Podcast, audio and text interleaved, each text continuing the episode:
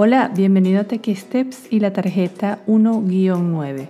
Hoy vamos a aprender cómo usar el teclado virtual del teléfono al máximo. El teclado virtual de los teléfonos inteligentes es algo pequeño. Es por ello que es importante aprender algunos trucos sencillos, pero muy prácticos para escribir menos y más rápido. Por ejemplo, existe el autocorrector, que es de mucha utilidad, o también la utilidad para reemplazar textos cortos con una palabra o frase más larga. Imagina que para escribir tu email solo necesitarás escribir dos letras. Te invito a que voltees la tarjeta para que veamos el paso a paso de la modificación de las características del teclado. Paso 1. Desde la pantalla principal ubica el icono de configuración. Paso número 2. Deslízate y toca donde veas la palabra general. Paso 3. Deslízate con tu dedo en la pantalla hasta que veas la palabra teclado y toca aquí.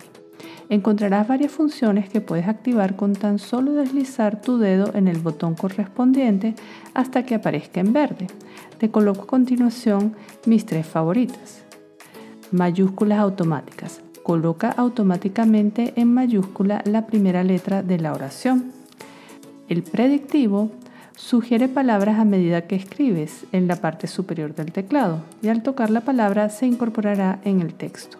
Por ejemplo, si escribes AG, el teclado con la función de predictivo sugerirá la palabra agua.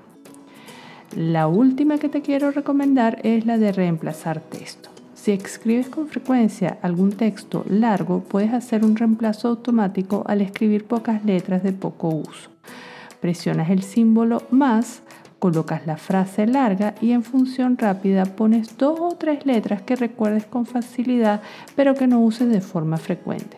Por ejemplo, como yo escribo de forma frecuente tequi.responde.gmail.com, mi función rápida es tr y cada vez que escribo tr aparece completo el texto de mi dirección de correo electrónico. Espero que te hayan gustado las características del teclado y te espero en la próxima tarjeta. Gracias por escuchar a Tequi Steps.